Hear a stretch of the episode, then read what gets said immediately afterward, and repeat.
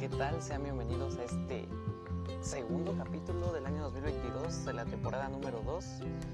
La verdad es que hoy me he salido un poquito de mi zona de confort porque estoy en la escuela, estoy sentado en una banca.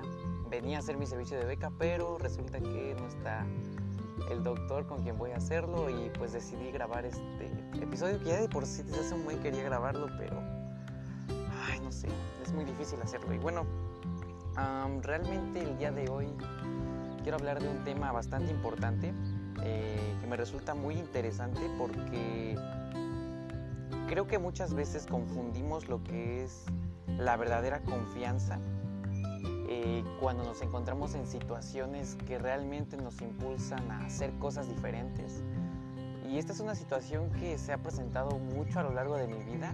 Por ejemplo, cuando jugaba básquetbol, eh, me encontraba muchas veces haciendo los ejercicios muy bien durante los entrenamientos, pero cuando llegaba la hora del juego de repente me congelaba o no sabía cómo actuar o, cometía errores que realmente eran muy poco, eh, no sé, ocurrían de manera muy espontánea y erróneamente eran provocados debido a que, pues, no sé, a lo mejor y hasta cierto punto no confiaba en lo que yo hacía, pero creo que realmente la verdadera confianza se encuentra en realizar, bueno, realmente esto que voy a decir ni siquiera proviene de mí, lo leí hace mucho tiempo en un libro llamado Programación Neurolingüística.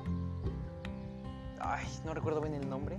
Eh, se los dejo en la descripción de este episodio.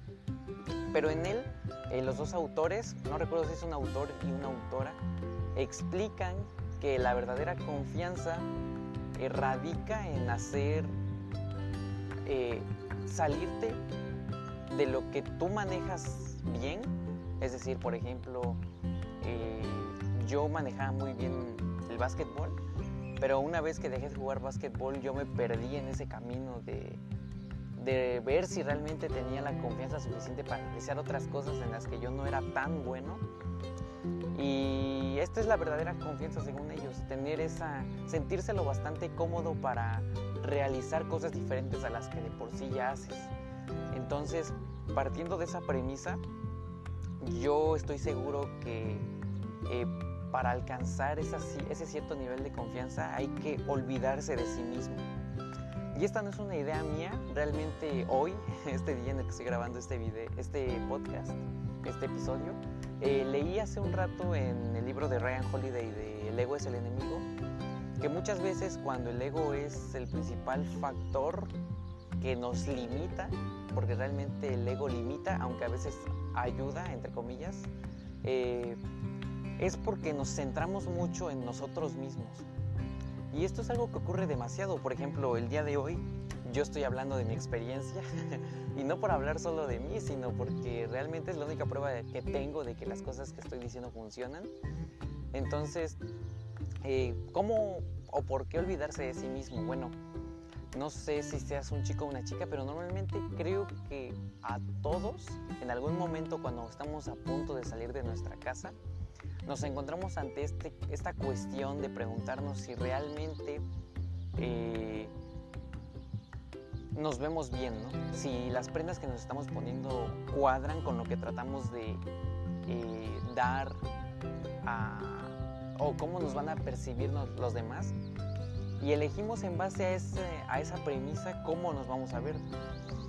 Y creo que realmente olvidarse de sí mismo nos da la oportunidad de eh, cuajarnos en lo que es la realidad, porque estarán de acuerdo de que en que lo que estamos viviendo en nuestra mente es una fantasía, es algo que aún no se ha materializado o aún no se ha hecho.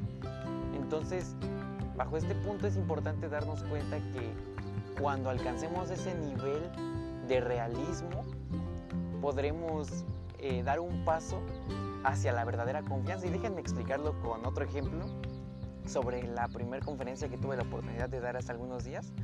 Eh, realmente fue un momento bastante tenso, dos días antes o incluso un día antes y el mismo día, porque yo me sentía con unos nervios que no sentía desde que jugaba básquet, pero realmente me hizo una pregunta que no me había cuestionado desde hace mucho y es que eh, si esta situación que muchas veces ya se me había presentado antes, se me estaba volviendo a presentar hoy, me causaba cierta incomodidad y hasta cierto punto cierta inseguridad, ¿por qué habría de desaprovechar nuevamente una oportunidad que se me está dando para hacer las cosas bien y hacer valer el tiempo de las personas que llegaron a verme, ¿no?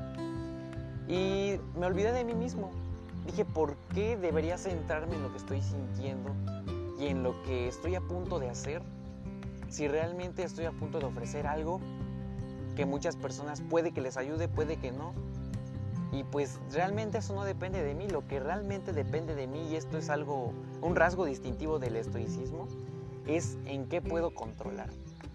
Y resulta y llega a la conclusión de que lo que yo podía controlar en ese momento era hasta cierto punto en cómo podía sentirme, en cómo me iba a sentir y en cómo eso iba a impactar eh, en el momento en que lo hiciera. Y eh, mucho de ello depende también de cuánto nos hemos preparado durante eh, el proceso. Porque bueno, yo hablé muchísimo de lo que ya había estudiado, ya había leído, ya había escrito. Eh, prácticamente los tres libros que ya había publicado eran parte de, de lo que yo iba a hablar. Entonces eh, me dije, ¿por qué debería estar nervioso si yo he hablado, he leído, he investigado, he releído y releído mucho de lo que hoy voy a hablar? Bueno, es momento de romper este paradigma, olvidarme de mí, dejar el ego a un lado, el decir, bueno, ¿cómo me voy a ver o cómo me van a ver o qué van a pensar o qué van a decir? Al final eso yo no lo controlo y me enfoqué en esas variables controlables que acabo de explicar anteriormente. Entonces, este rasgo característico me ayudó a dar ese paso de confianza. Y es lo que quiero transmitir el día de hoy. Eh, muchas veces nos vamos a encontrar en, este, en esta situación en la que la situación nos impulse a hacer cosas diferentes a las que nosotros tenemos pensado hacer porque tenemos o estamos pensando en una percepción que tienen los demás de nosotros. Entonces, la primera parte es olvidarte de ti mismo y como ya expliqué y volveré a explicar y volveré a decir, olvidarte de ti mismo te da la pauta de que no solamente te centres en ti, sino que te centres en cómo vas a impactar o en qué es lo que vas a decir, porque eso es lo verdaderamente importante realmente. Si lo piensas al final, eh, el ir bien vestido a dar una conferencia no te da la capacidad, hasta cierto punto, ¿eh? bueno, esto es muy subjetivo, pero si vas muy bien vestido y no sabes de qué vas a hablar, pues realmente no, ni siquiera importa lo superficial, sino que importa el contenido, ¿no?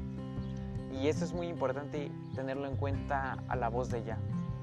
Por otro lado, pues el segundo punto es alcanzar ese nivel de confianza a través de los otros, pero no solamente a través de los otros, sino a través de nosotros mismos, porque si tú, si tú ya hiciste la tarea, es probable que alcances un nivel de confianza más alto, pero si no estás haciendo la tarea, olvídalo. Entonces sí, preocúpate por lo que estás haciendo.